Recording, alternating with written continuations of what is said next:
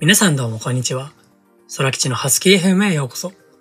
この番組ではデジタルフリーランスとして映像制作やメディア発信をしている僕が日々挑戦していることや自由な生活を送るための豆知識などを通して皆さんの選択肢を広げられたらと思い、ハスキーな声と共にお届けしています。朝食の友や移動時間などの隙間時間にスマホを閉じてお楽しみください。また、このラジオは著作権フリーの AI 楽曲サービス、噛みましたね。サウンドローさんの提供でお送りしています。えー、ただいま、時刻は、えー、朝の8時55分です。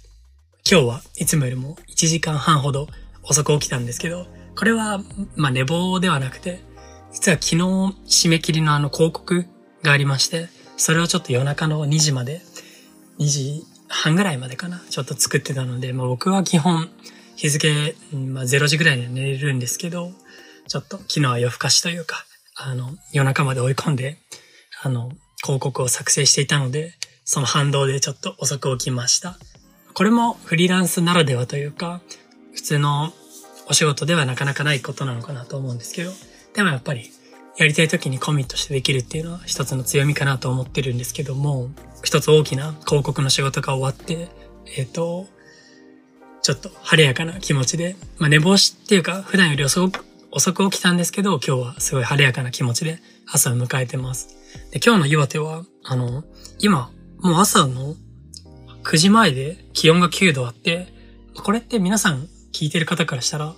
結構低いんじゃないって思うかもしれないんですけど、東北はめちゃくちゃ寒いので、だいたい朝の気温って4度とか5度とかなんですよ。今の季節、3月末は。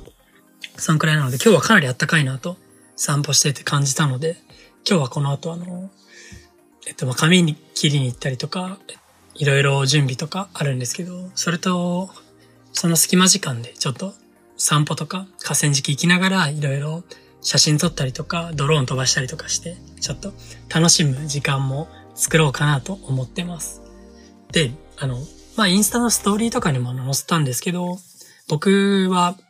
なんか僕の今後の簡単な予定としては、明日から東京に行くんですよね。で、なんで東京に行くかっていうと、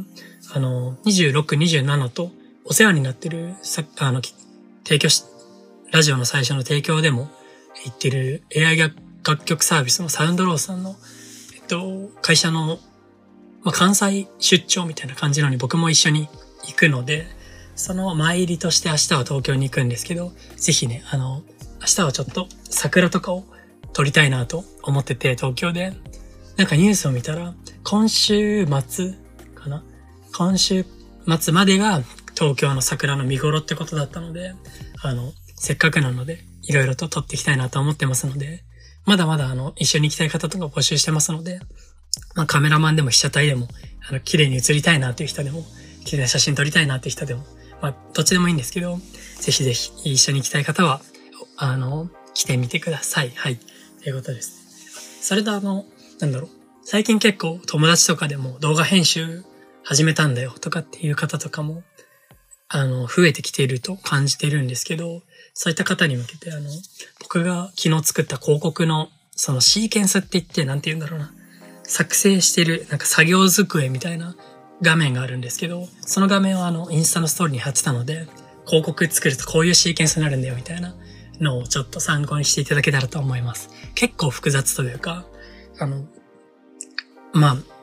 なんだろうな、ビデオの、まあ、レイヤーっていうのがあるんですけど、それがもう十何個か重なってるようなものになるので、普通のね、あの Vlog とかそういう動画だったら大体まあシーケンスって5個とかしか重ならないんですけど、まあ2倍から3、4倍とかには広告とか凝った映画とかなるので、はい。ぜひね、参考にしていただけたらと思います。まあ僕もまだまだ、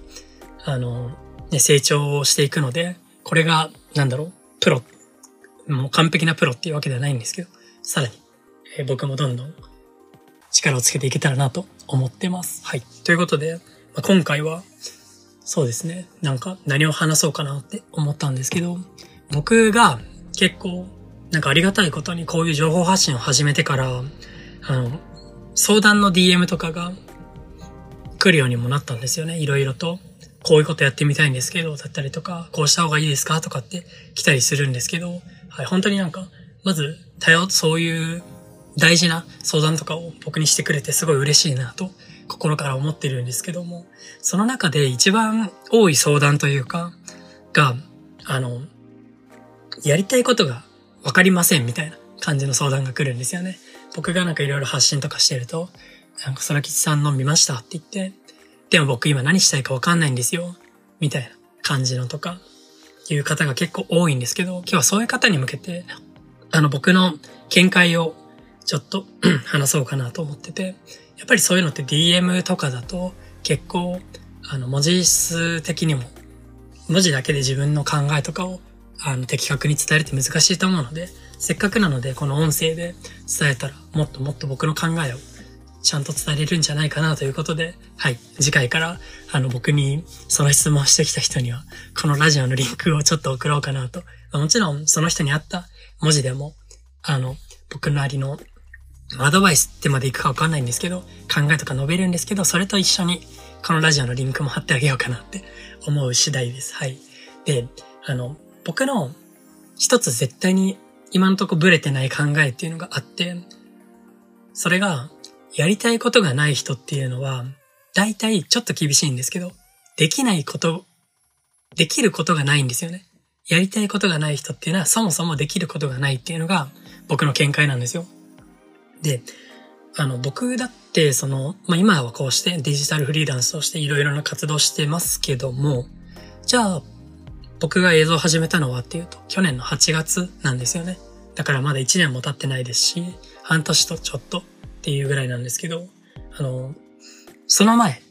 僕が映像とかいろいろ始める前に、じゃあ僕が今みたいな感じで、こういう事業やりたいなとか、こういう作品撮りたいなとか、こういう感じで価値提供したいなって思えるわけがないんですよね。だって、ね、何もできてないんだから、自分がこうできるって思わないからなんですよね。それこそあの、お金稼いだ人が、じゃああの、例えば、なんだ、与沢翼さんとか、あの、ホリエモンさんとかがなんかロケット作ったりとか、ロケットの事業に携わったりとか、あの、ドバイのブルジュハリファとかに、まあ今は違うとこ住んでるみたいですけど、そういうとこに住んだりとかって、あれって、じゃあ今の僕が思いつくわけがないじゃないですか。ちょっとロケットに携わってみようかなとか、ドバイ住んでみようかなって思わないんですよ。それってなんでかっていうと、僕がロケット作る能力とか、まあ資金力もないですし、ドバイに住む資金力とかもないからなんですよね。っていうことはそれってなんでか、それができないからそれがやりたいってまず思えないんだと僕は思ってて。なので、まあ今の例なんですけど、じゃあまずやりたいことがないっていう人は何をすべきかっていうと僕の答えは結構明確で、できることをまず増やしていこうよっていうのがあります。やっぱり僕は今でこそ、その今やってる仕事っていうのはもちろん、まあ、の冒頭にも言ってるんですけど、映像を作ったりとか、で、まあ映像の中に広告を作ったりとか、その他にもデザインをしたりとか、あとはもう、あの企業とか個人の SNS のマーケティングに入ったりとか、で YouTube プロデュースしたりとか、そういうのがメインで、まああとはこういう情報発信ですよね。っていうのもやってるんですけど、そういうのっていうのは徐々にいろいろと勉強して、できるようになったからやりたいなと思ったんですよね。最初からその、ラジオ配信もそうですし、マーケティングもそうですし、全部できる人なんていないんですよね。で、それいうのを一つ一つ勉強してできるようになったから、じゃあ、マーケティング覚えたら、マーケティングできるようになったから、じゃあこのお店とかのちょっと売り上げとか伸ばしてあげたいなと思ってそこにマーケティングで入るわけじゃないですか。こういうのって普通の何もマーケティング学んでない人からは生まれない思考なんですよ、絶対に。なので、やっぱりやりたいことがないっていう人はできることを一つ一つ増やしていくっていうのが一番大事かなと思います。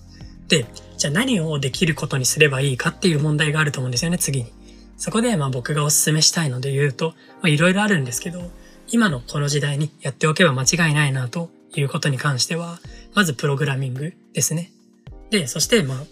動画せ動画編集ですね。動画ができるようになるっていうのと、あとはまあ英語とか、でデザイン、そしてマーケティング。ここら辺ですかね。まあ、あとはトークスキルっていうのもちょっと磨いていければいいんじゃないかなと。この6つかな、僕が今すぐ上げるとしたら、プログラミング、動画編集、マーケティング、デザイン、英語、そしてまトークスキルっていう、ここら辺だったら全ての、っていうか持っておいて損はないというか、いろいろとそこから活動の幅が広がっていくので、ぜひね、もし何やりたいかわかんないっていう人は、今僕が挙げたおすすめの6つの中から一つやってみたいなって思うのをやってみるといいんじゃないかなと思います。まあ、英語に関しては、あの、英語それだけでやっていくよりは何かと並行して英語やっていくっていうのが結構いいんですけど、そうですね。まあでも、今の6つに関しては結構持っておいて損はないかなと思うので、ぜひ今挙げた6つを挑戦してみてください。はい。今回は結構明確な回答ができたんじゃないかなと、僕なりの見解なんですけど、思ってます。はい。で、まあ、ちょっと日に日にあの、ラジオの収録時間が伸びてきたので、今日はまあ10分ぐらいで終わろうと思います。はい。ということで、今日はまあ、やりたいことがない人へっていう感じでメッセージを向けていったんですけど、ぜひぜひ参考になれば幸いです。それでは、ありがとうございました。バイバイ。